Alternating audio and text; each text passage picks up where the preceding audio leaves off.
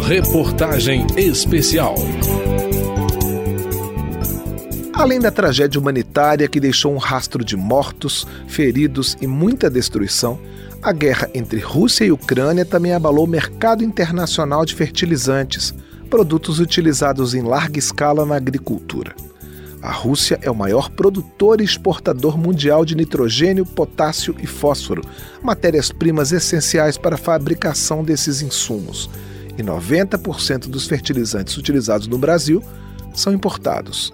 Essa dependência do exterior e os caminhos para fortalecer a produção nacional são tema dessa reportagem especial em dois capítulos. Eu sou Cláudio Ferreira e convido você a acompanhar essa matéria. Debulhar o trigo,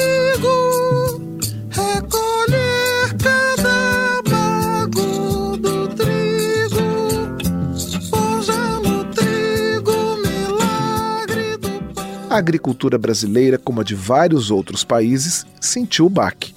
A partir de fevereiro de 2022, o conflito entre Rússia e Ucrânia prejudicou o transporte de fertilizantes produzidos pelos russos e aumentou os preços em níveis alarmantes. Isso depois de a fase mais crítica da pandemia do coronavírus também ter afetado, em 2020 e 2021, as exportações mundiais de vários produtos. Mais de um ano de guerra e o abastecimento de fertilizantes ainda não está normalizado, mas a crise maior já foi superada. Em abril deste ano, a Câmara promoveu um seminário para discutir a implementação do Plano Nacional de Fertilizantes, lançado em 2022 como uma estratégia para diminuir a dependência do Brasil do produto estrangeiro. Participaram das discussões de elaboração do plano cerca de 290 pessoas de 91 órgãos públicos, entidades da sociedade civil e empresas. Entre as linhas mestras estão a inovação tecnológica, a melhoria da competitividade e do ambiente de negócios. Quatro frentes parlamentares mandaram representantes para o debate.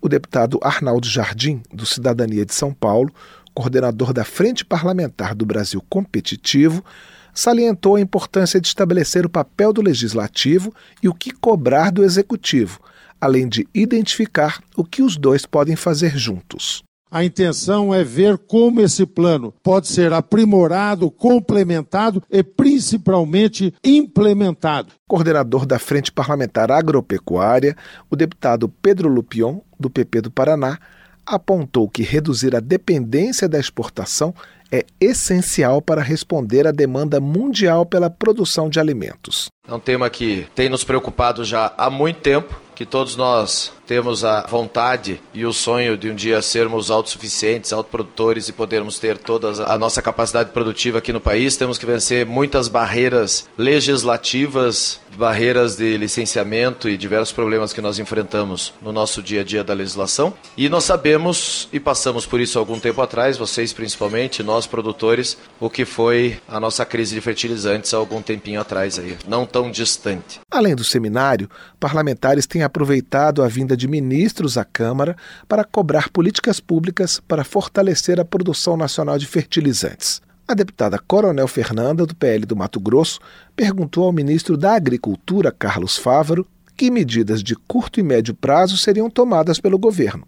O ministro respondeu: nós achamos assim, se o Brasil é competente para produzir alimentos, eles produzem fertilizantes, nós produzimos o alimento. Eu vendo soja, vendo milho, vendo carne, trago fertilizante e todo mundo vive feliz né, com as suas oportunidades. A pandemia mostrou para nós que não ter uma indústria, por exemplo, de luvas de borracha, o Brasil se mostrou fragilizado. A guerra mostrou que não ter investimento na busca, não digo da autonomia de fertilizantes, mas ter um mínimo de estratégico para que nós não possamos viver na dependência, colocou em xeque a capacidade de continuar produzindo alimentos. Não se produz alimentos sem fertilizantes. Vice-presidente da Frente Parlamentar da Química, o deputado Alceu Moreira, do MDB do Rio Grande do Sul, defende que a política agrícola brasileira não pode viver sem planejamento é preciso ter previsibilidade.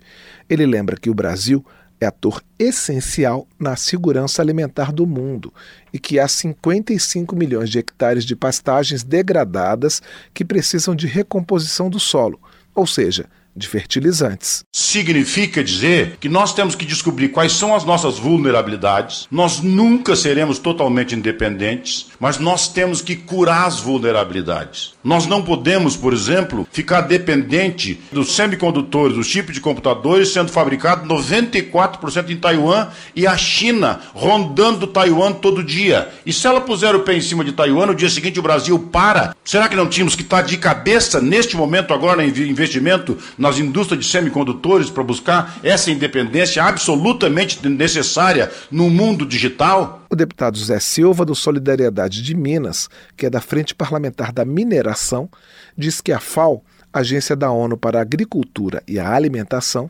espera que o Brasil produza 40% a mais de alimentos até 2050. Ele também foca no planejamento como estratégia a ser adotada. Uma das grandes pragas da lavoura, eu que sou agrônomo, é a falta de planejamento. A gente às vezes só sente a necessidade do remédio quando tem a dor. Isso foi agora com a guerra entre a Rússia e a Ucrânia em relação aos fertilizantes. Nós não sabíamos o que fazer. E a solução não está do outro lado, no outro dia, não é só dormir e acordar, porque não tem previsibilidade. Quando fala da previsibilidade da safra, o governo anuncia a safra faltando 60 dias, às vezes até menos, para fazer os investimentos que vai garantir a produção de alimento do próximo ano. Qual a previsibilidade e segurança que se tem? Luiz Eduardo Rangel, representante do Ministério da Agricultura no seminário, ressaltou que o Plano Nacional de Fertilizantes foi construído a partir de uma visão de longo prazo para transformar uma indústria que, segundo ele, vinha se degradando nos últimos 20 anos. O desenho do plano, diz Rangel, ajudou na adoção de medidas emergenciais para enfrentar a crise provocada pela guerra. Apesar do custo do insumo estar muito alto naquele momento, pelo choque de oferta que aconteceu internacional, nós conseguimos superar com três estratégias muito interessantes e inovadoras: né, um monitoramento logístico de todo o processo, acompanhamento dos nossos portos e o uso da nossa expertise da Embrapa para poder fazer a chamada Caravana Fértil Brasil, que reapresentou práticas agronômicas, principalmente no momento de escassez de fertilizantes. Isso deu certo, nós superamos aquela crise aguda, mas demonstrou mais uma vez para toda a sociedade brasileira que isso era importante.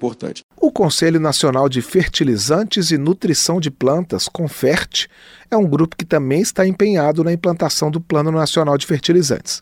José Carlos Polidoro, secretário executivo do Confert, fala da dependência de tecnologia estrangeira. Nós temos cinco cadeias emergentes.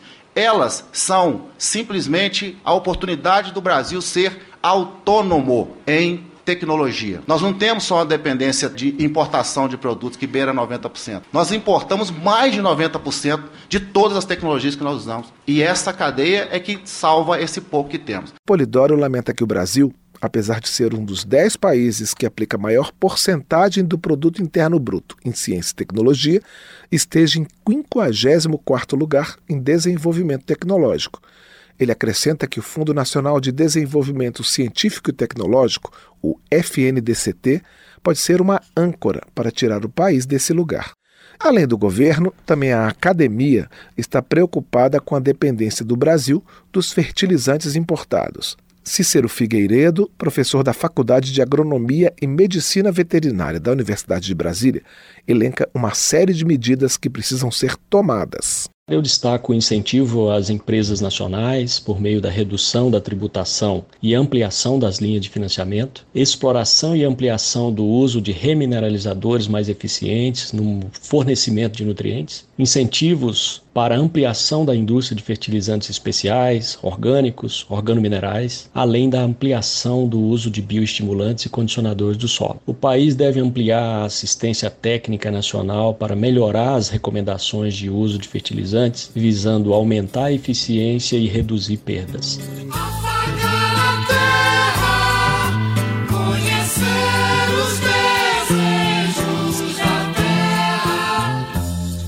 Redução de impostos também é uma das reivindicações do setor produtivo para fortalecer a indústria nacional e diminuir a dependência do país da importação de fertilizantes.